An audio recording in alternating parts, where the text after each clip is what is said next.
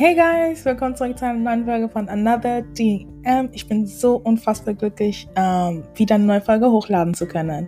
Keine Sorge, der Podcast hört nicht auf, es war nur sehr viel los, aber ich habe echt, echt coole neuen Folgen für euch vorbereitet und die heutige ist eine, auf die ich mich schon lange gefreut habe. Ich habe sehr viele Dinge nicht erwähnen können, nicht besprechen können in dieser Folge und ich werde definitiv in der Zukunft wieder das Thema ansprechen.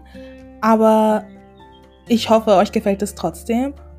Falls es euch interessiert, holt euch einen Snack, setzt euch hin, hört zu. Falls nicht, hört trotzdem zu, vielleicht lernt ihr was und ja, viel Spaß!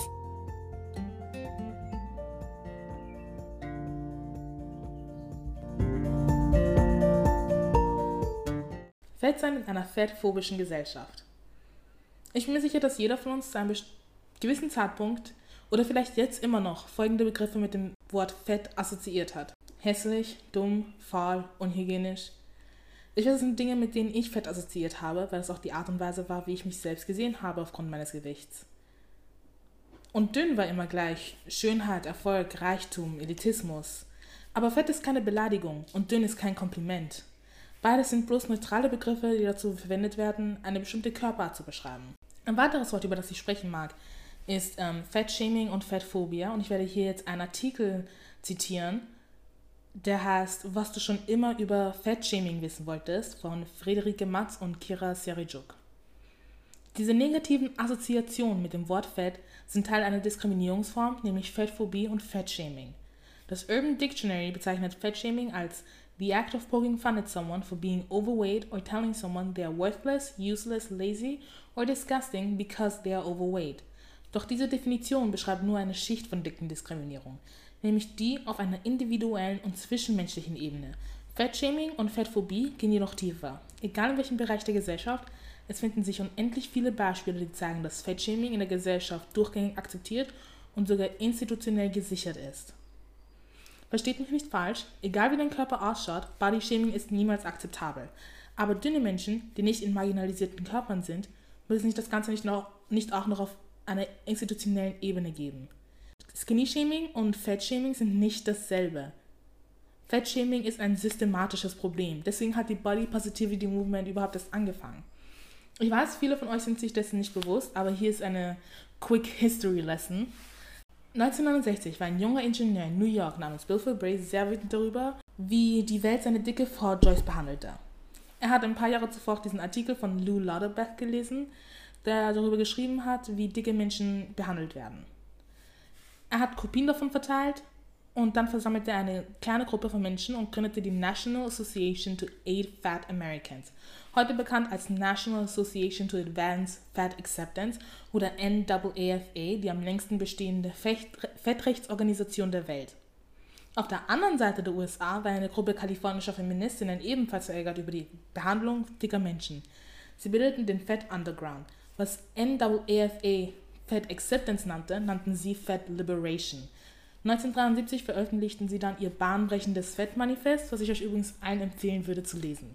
Es forderte basically die Gleichberechtigung für dicke Menschen in allen Lebensbereichen. Heute ist Body Positivity zu einem Social Media Trend geworden. Es gibt verschiedene Variationen und Hashtags wurden milliardenfach inzwischen schon verwendet. Aber viele der beliebten Celebrities, die für Body Positivity einstehen, haben nur dann unvollkommene Körper, wenn sie sich ausziehen und Pfeile zeichnen, die auf ihre Unvollkommenheit hinweisen. Sichtbar fette Menschen, fette Influencer, diejenigen, die unbestreitbar fett sind, egal was sie tragen, befassen sich mit mehr Belästigung, mehr Kontoverboten und mehr Zurückhaltung, um Fettleibigkeit zu, verherr zu verherrlichen. Was, okay, das ist kompletter Blödsinn. Dieses Argument, dass ähm, fette Leute, wenn sie Bilder von sich posten, wo sie confident sind, Fettleibigkeit verherrlichen, ist einer der dümmsten Argumente, die ich jemals gehört habe. Fettleibigkeit zu verherrlichen würde bedeuten, dass sie Videos davon posten, 10 Tipps, um zuzunehmen. Diese Produkte müsst ihr unbedingt kaufen, wenn ihr fett werden wollt. Kleidergeschäfte, wo nur dicke Menschen Kleidung finden und alles unter Kleidergröße L nur im Online-Shop, falls überhaupt zu finden ist. Aber sowas gibt es ja nicht. In unserer Gesellschaft wird es sowas auch niemals geben, einfach weil es zu viele Unternehmen gibt, die von die von den Unsicherheiten von Frauen momentan kapitalisieren. Also verstehe ich das Argument nicht, dass Fettleibigkeit verherrlicht wird. Unsere Gesellschaft könnte niemals Fettleibigkeit auf demselben Niveau promoten oder verherrlichen, wie wir es mit Schlankheit tun. Kinder werden niemals Vogue in die Hand nehmen, wo Lizzo auf dem Cover ist und sagen, oh mein Gott, ja, eines Tages will ich genauso wie sie ausschauen. Die Gesellschaft wird immer dafür sorgen, dass das Schönheitsideal unerreichbar bleibt. Und die eigene Gesundheit in Gefahr zu bringen, ist nur akzeptabel, wenn, das, wenn es das Ziel verfolgt, dünn zu sein. Ähm, ich bin mir sicher, einige von euch, die K-Pop hören, erinnern sich vielleicht noch an die IU Challenge vor ein paar Jahren. Diejenigen, die das nicht wissen, IU ist eine berühmte koreanische Popsängerin und sie hatte diese Diät gemacht, wo sie zwei Süßkartoffeln, einen Joghurt und einen Power ähm, Puder Shake oder so getrunken hat. Und das war ihre Diät. Das hat sie den ganzen Tag über getrunken. Und so viele Leute haben diese Challenge gemacht. Fast jeder YouTuber, sie haben im Fernsehen darüber gesprochen, es war überall zu sehen. Aber ein fetter Mensch, wenn er ein Foto auf sich auf Instagram hochladet, das ist Fettleibigkeit promoten. Das ist einen ungesunden Lifestyle promoten. Aber zurück zu Body Positivity Movement. Leider sind die am stärksten marginalisierten Körper in der Gesellschaft innerhalb der Bewegung, die sie begonnen haben, wieder an den Rand gedrängt worden, als immer mehr Menschen Hashtags wie Love Your Body und Hashtag All Bodies Are Beautiful angefangen haben zu verwenden. Die Body Positivity Movement wurde von fetten Menschen für fette Menschen gemacht. Aber weil wir Akzeptanz in der Gesellschaft predigen, haben wir dennoch andere Menschen in die Bewegung mit eingeschlossen. Behinderte Menschen, Menschen mit visiblen Hautkrankheiten wie Vitiligo, Vitiligo. Ich hoffe, ihr wisst, was ich meine und sorry, falls ich das falsch ausspreche. Ähm, Menschen, die nicht dem, auf jeden Fall Menschen, die nicht dem Schönheitsidealen entsprachen, aber auch dünne Menschen, die sich nicht wohl in ihrer Haut fühlten und viele Unsicherheiten hatten, wurden willkommen geheißen.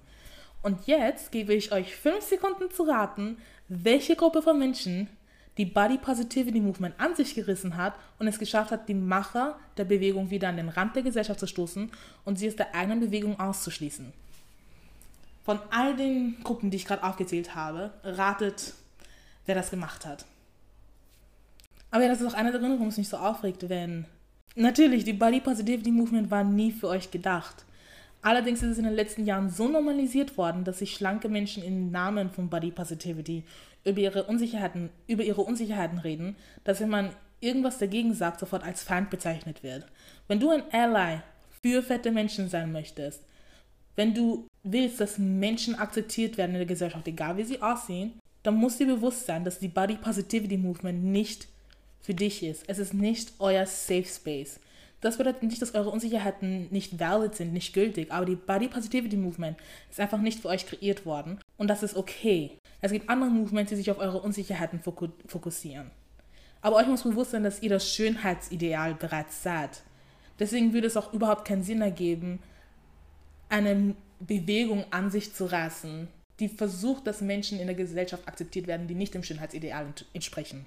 Einer meiner liebsten YouTuber, I love her, hat in ihrem Video The Skinny Propaganda Thin Shaming vs. Fat Phobia gesagt, Skinny shaming is tough, but we as thinner people who want this to end need to understand that the existence of our bodies in this size still come with privilege. And in order to make any changes to the landscape of body shaming as a whole, we first need to acknowledge that privilege.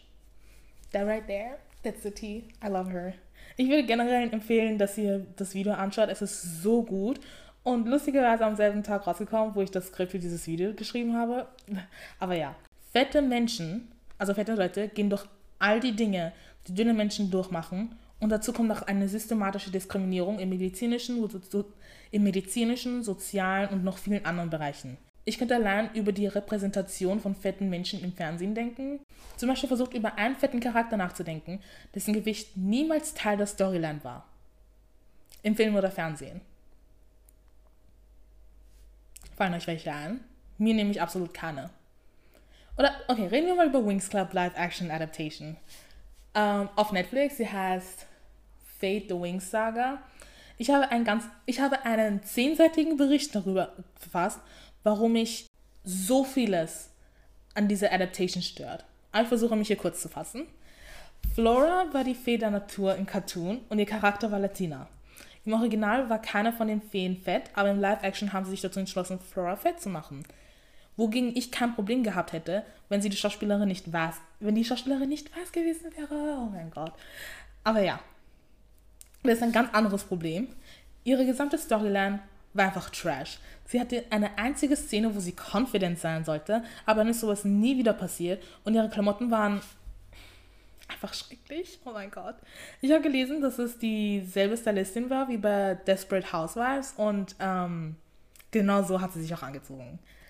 Aber ich höre jetzt auf, mich darüber zu beschweren, ansonsten werde ich die ganze Folge nur noch über Wings Club reden, was ich gerne mal machen kann, by the way. Aber ja, die Repräsentation von fetten Menschen in Medien ist grundsätzlich einfach Trash, schrecklich. Throw it away, we don't need it. Und ähm, weil ich vorhin kurz ähm, Confidence angesprochen habe, ich habe jetzt Selbstbewusstsein gegoogelt und die Definition, die ich fand, war das Überzeugtsein von seinen Fähigkeiten, von seinem Wert als Person, das sich besonders in selbstsicherem Auftreten ausdrückt. Aber das ist nicht der Fall, wenn du fett bist. Wenn Menschen die Abwesenheit von Scham spüren, gehen sie davon aus, dass du selbstbewusst, ist, selbstbewusst bist, wenn das eigentlich bloß die normale Existenz eines Menschen ist. Und dann, wenn es Videos oder Fotos von fetten Menschen gibt, die selbstbewusst sind, weil sie gerade feiern, wie sie aussehen, kriegen sich alle auf, weil sie angeblich Fettleibigkeit beherrlichen. How that make sense? How does that make sense? Ich habe letztens ein Video von einer unfassbar wunderschönen fetten Frau auf TikTok gesehen, wo sie ihr Outfit gezeigt hat und die Kommentare waren disgusting. I'm talking downright nasty.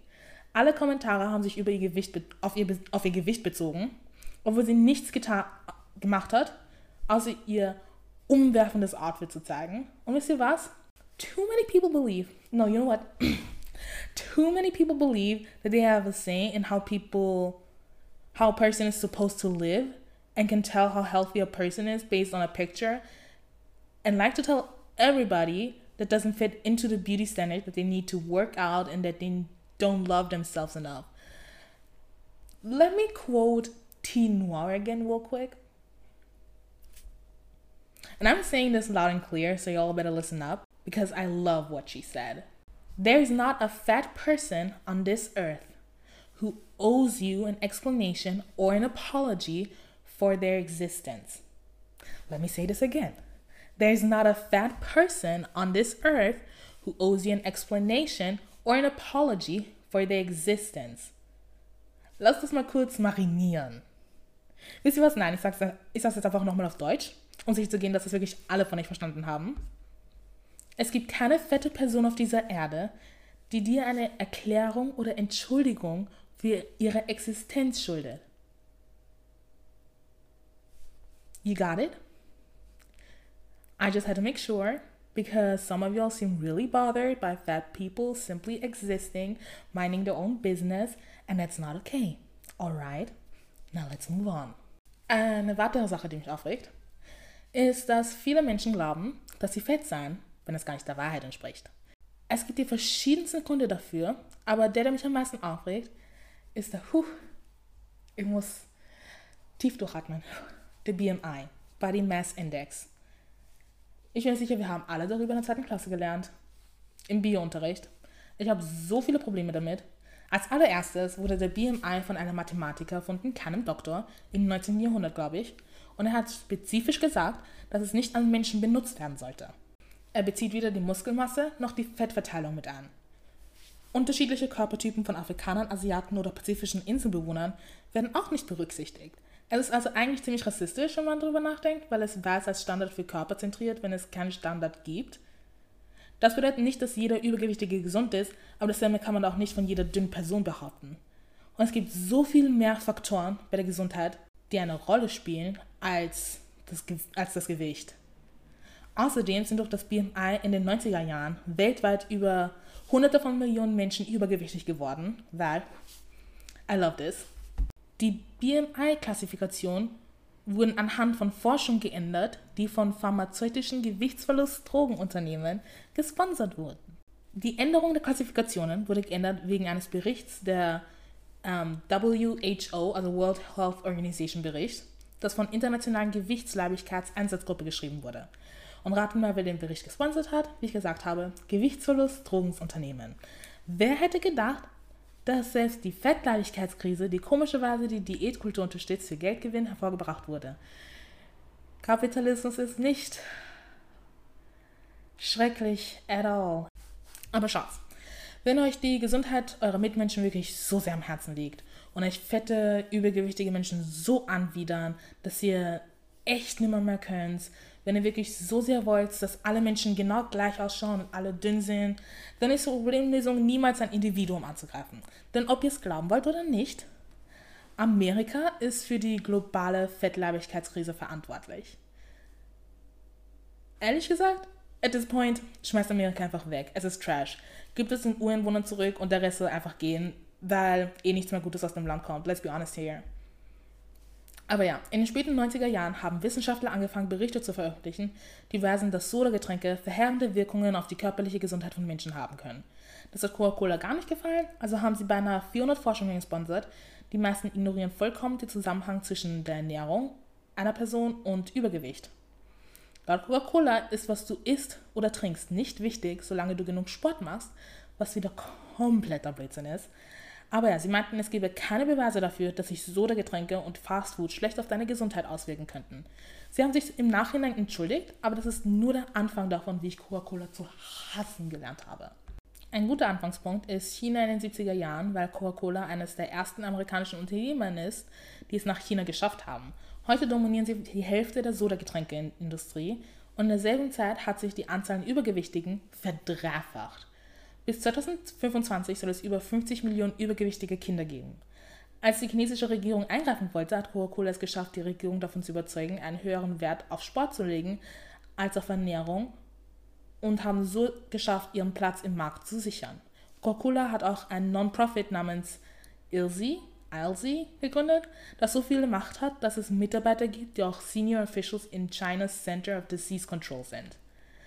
Dann haben sie Guidelines geschrieben, die behaupten, dass man sich mehr auf Bewegung und Sport konzentrieren sollte, anstatt sich darum zu kümmern, was man trinkt oder isst. Und das chinesische Gesundheitsministerium hat diese Richtlinien, hat diese Richtlinien als offizielle Richtlinien veröffentlicht. Coca-Cola hat inzwischen ungefähr 14 Länder, wo sie die Gesundheitsrichtlinien beeinflussen. That's insane, 14 Länder, in denen ein Unternehmen die Gesundheitsrichtlinien beeinflusst. Äh, ein weiterer Grund, warum Amerika für die Fettleibigkeit verantwortlich ist, ist, weil sie es geschafft haben, Masssirup zu einer so, hohen, so hohen Menge herzustellen, dass es 20 bis 70 Prozent billiger als Zucker ist. Und das kommt auch in Sodagetränke und Fastfood-Produkte rein. Vielleicht hätte ich das früher erwähnen sollen. Wahrscheinlich sind jetzt ein paar von euch verwirrt, warum ich jetzt über, überhaupt angefangen habe, über Coca-Cola zu reden. Ich hätte den Teil mit dem Masssirup vielleicht vorher erwähnen sollen. Aber ich hoffe, ihr kommt trotzdem mit. Ähm ja, und das ist der Grund, warum Fastfood und Sodagetränke auch so billig sind. Und wie wir alle wissen, Dinge aus Amerika bleiben meistens nicht in Amerika. Dasselbe und das schließt Fast Food und so Getränke mit ein. Und dank freien Handel hat es Amerika auch geschafft, ärmere Länder zu zwingen, deren schlechtes Essen zu nehmen, ohne irgendwelche Konsequenzen davon nachzutragen. Falls ihr mehr dazu wissen wollt, schaut euch auf Netflix Hassan Minaj's Patriot Act Folge How America is Causing Global Obesity an. Es ist sehr informativ und lustig und falls ihr mehr darüber wissen wollt, wie, ähm, also falls ihr mehr über Healthy at All Sizes wissen wollt und wie schädlich Diet Culture ist, empfehle ich Christy Harsons Podcast Food Psych. Er ist auch sehr hilfreich und falls man eine schlechte Beziehung ähm, zu Essen hat, ist es, wie gesagt, einfach extrem hilfreich, sich diesen Podcast anzuhören. Aber ja, es gibt ein ganzes System, das von den Unsicherheiten von Menschen, besonders bei Frauen, kapitalisiert, während es ein weiteres System gibt, das dafür sorgt, dass Menschen schlechtes Essen zu sich nehmen und somit mehr zunehmen. Wenn ihr wirklich was gegen Fettleibigkeit tun wollt, dann bekämpft das System und nicht das Individuum, das bloß ein Opfer davon geworden ist. Ähm, bevor ich aufhöre, möchte ich noch ein paar Dinge sagen. Als allererstes, alle Menschen sind fettfeindlich, genauso wie alle weißen Menschen rassistisch sind und alle Männer frauenfeindlich sind. Wir leben in einer Gesellschaft, wo alle diese Diskriminierungsformen institutionell gefördert und systematisch gesichert werden. Und bis du dich hinsetzt und anfängst, dich mit deinem verinnerlichten Rassismus, Sexismus oder Fanfeindlichkeit auseinanderzusetzen, wirst du das auch immer sein. That doesn't mean that you're a bad human, it just means that society succeeded in making sure that you will be part of a system that capitalism and the patriarchy created. I will never blame a person for not doing better when they don't know better. But if you know better and don't do better,